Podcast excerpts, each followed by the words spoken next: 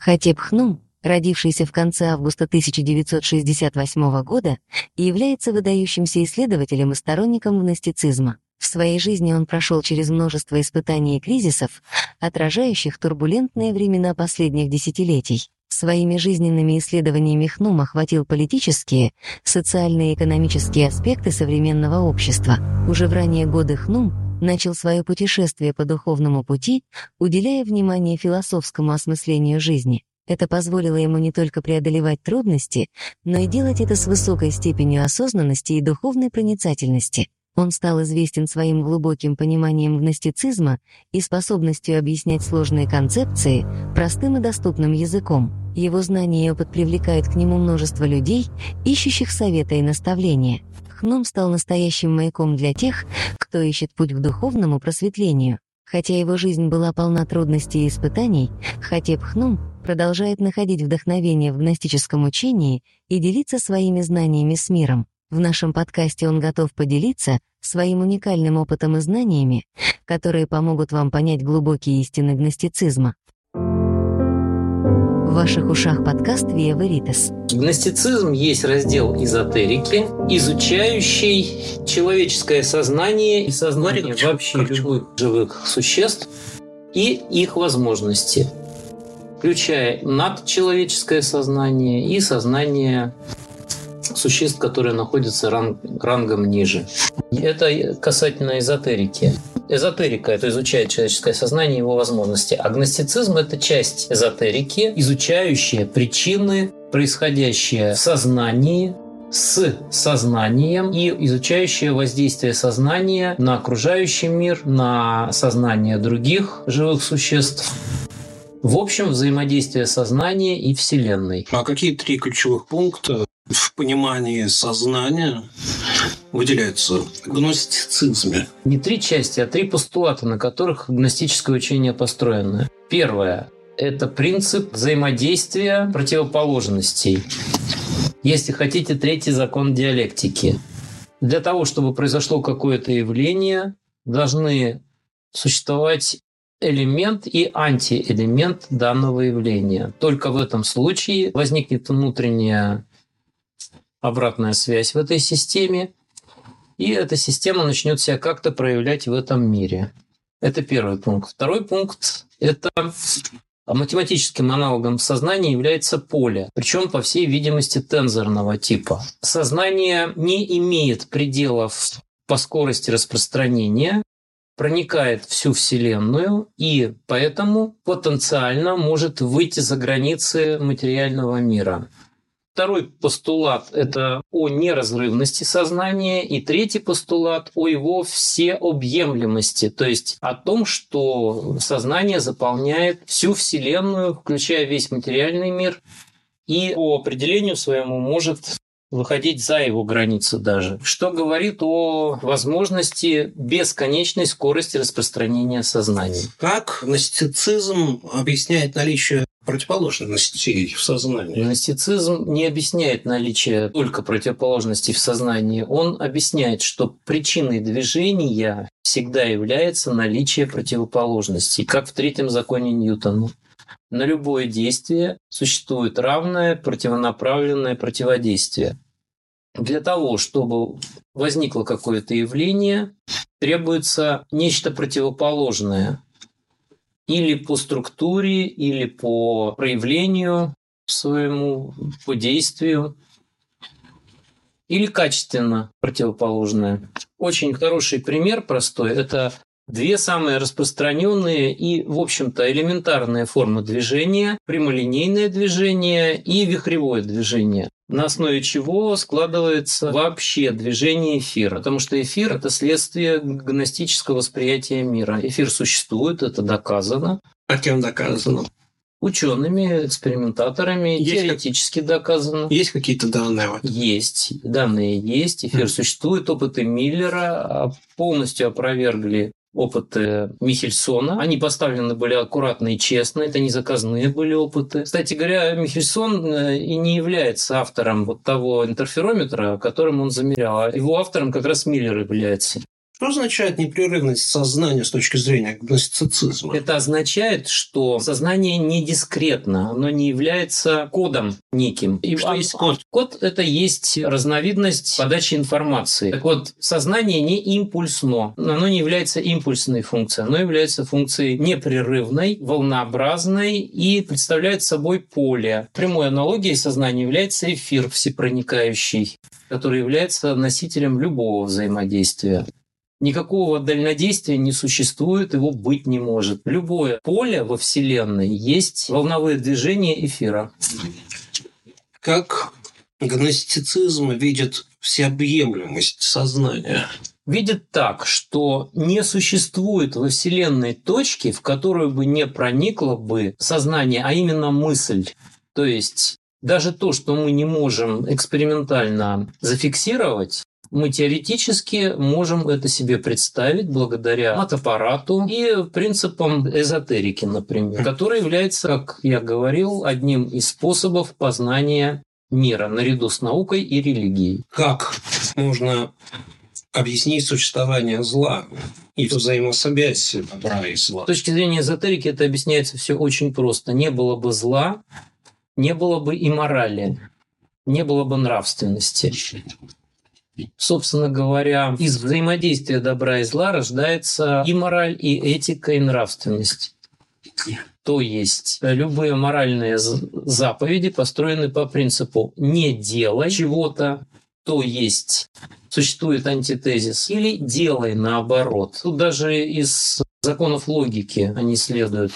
Но логика вообще основа любого способа познания мира. И науки, и религии, да, именно религии, то есть без логики религия не будет стройной системы. И уж тем более эзотерика. С точки зрения эзотерики понятно. А вот с точки зрения религии, например, добро и зло. А я не религиовед, я не могу это объяснить. Ни одна религия не объясняет, почему существует зло. Это вопрос, остающийся за скобками.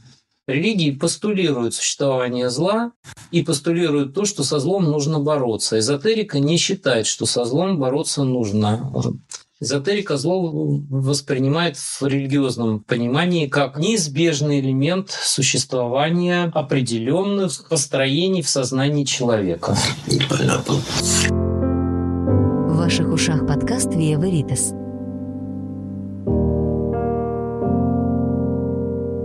Эзотерика, наука и религия есть три равноценных способа познания мира. В принципе, построить полностью картину мира можно и с научной, и с религиозной, и с точки зрения эзотерики. Как гностицизм влиял на ранних христиан? То есть, э, в том числе и христиан-гностик. Ну, давайте так. Вот как можно объединить, например, железо и стекло? Просто перемешав их, мы ничего не получим. То есть это нужно переплавлять, то есть прибегать к каким-то химическим реакциям. Тогда можно говорить о каком-то соединении. Религию с эзотерикой объединить невозможно. Это два взаимоисключающих способа познания определенных элементов мира. Вопрос, что древнее? Так вот, я склоняюсь к мысли, что эзотерика предшествовала и науке, и религии. То есть эзотерика является первоначальным знанием, хотя бы потому, что может объяснить достаточно логично очень многие вопросы, которые, за которые не берутся ни наука, ни религия. А вопрос добра и зла, эзотерика объясняет, что зло неизбежно. Вот. И говорить о том, что будет время, когда не будет зла, можно говорить только о локальной какой-то области.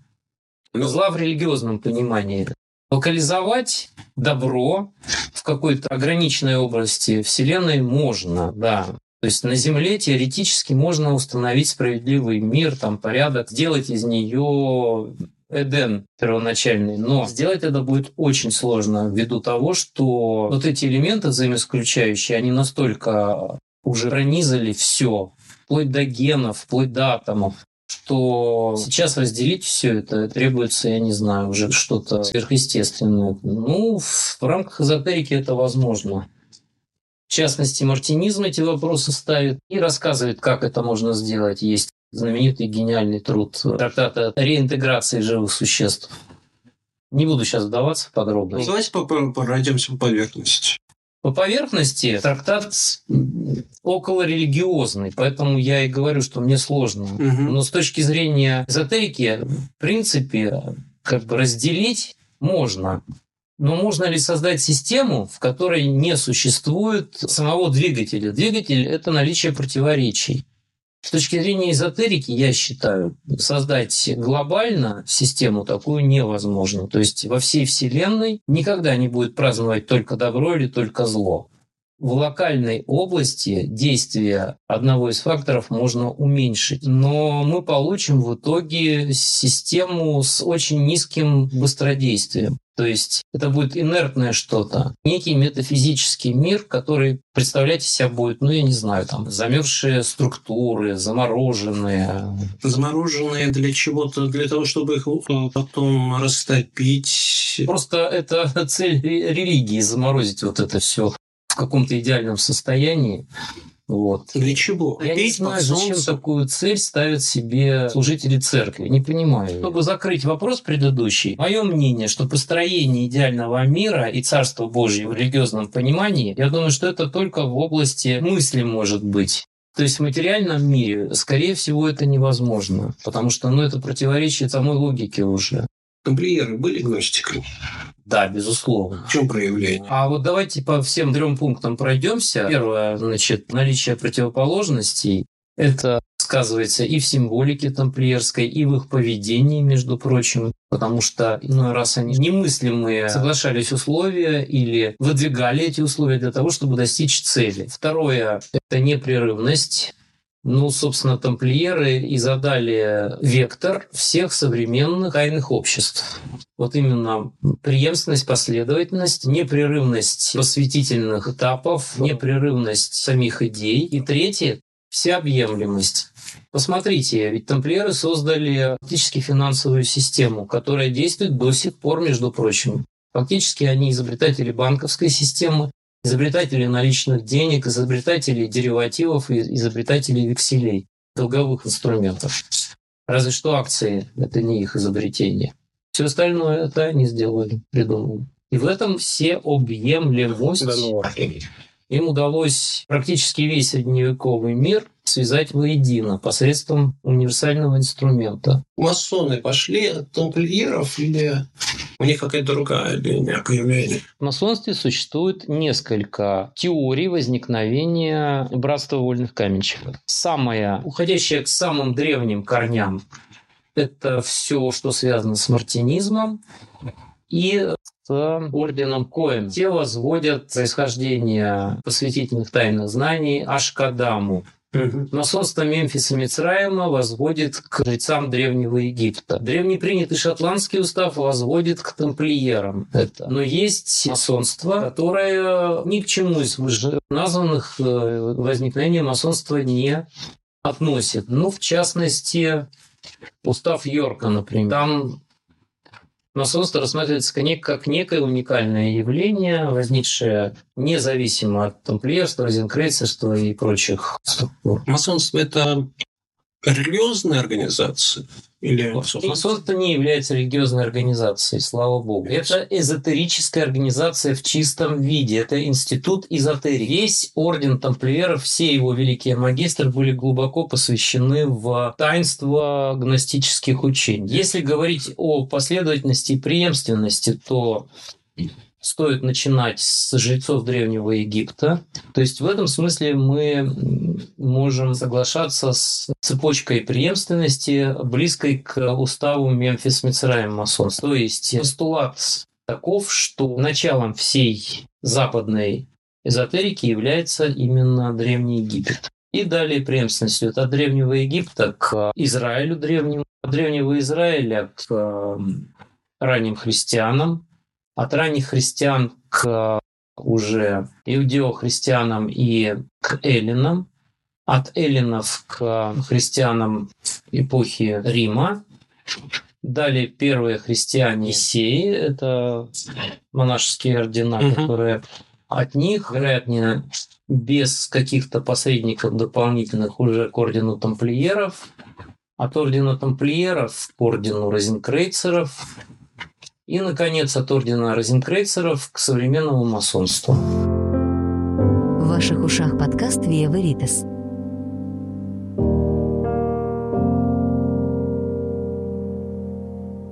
Что гностики думают о сотворении мира, происхождении сознания человека? Тут есть несколько мнений. Сначала то, которое общераспространенное. Согласно гностицизму, материальный мир сотворен демиургом, фактически христианским дьяволом. И у гностиков он осуществляется с еврейским Яхве. Духовный же мир у гностиков сотворен Христом. Вот э, с этической точки зрения, в общем-то, я с этим согласен. А с точки зрения же методологии, скорее такая доктрина близка больше к и к научной точке зрения, и к, в общем-то, укладывается в рамки эзотерических положений. Материальный мир сотворен не был никем, он существовал вечно форме взаимодействия прямолинейного вихревого движения, сознания и духовный мир, то есть мир живых существ, всех без исключения, начиная от бактерий, заканчивая высшими небесными сущностями, возможно, был сотворен. И